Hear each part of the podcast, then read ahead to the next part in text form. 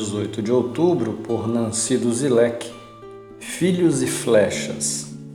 Os filhos são a herança do Senhor, uma recompensa que Ele dá.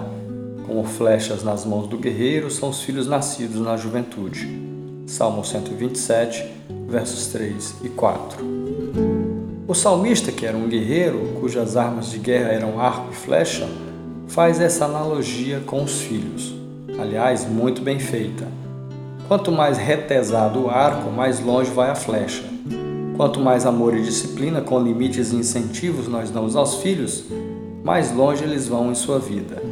Cada um que nasce em nossa casa tem habilidades próprias e, como pais, precisamos apenas direcionar essa flecha para atingir o seu alvo. O arco é colocado perto do peito e significa que precisamos dar muito amor aos filhos. Isso não significa deixá-los fazer o que entendem, mas educá-los com regras claras.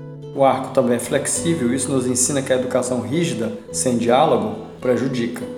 Outra coisa interessante é que no arco só cabe uma flecha de cada vez. Cada filho é único, nenhum compensa a perda do outro. Cada um tem o seu caminho, como tem a flecha.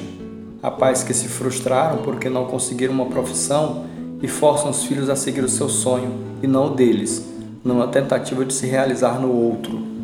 O flecheiro fica com o braço estendido e o outro dobrado para dar equilíbrio. Os pais precisam dar equilíbrio e carinho sem atrapalhar a vida dos filhos quando crescem.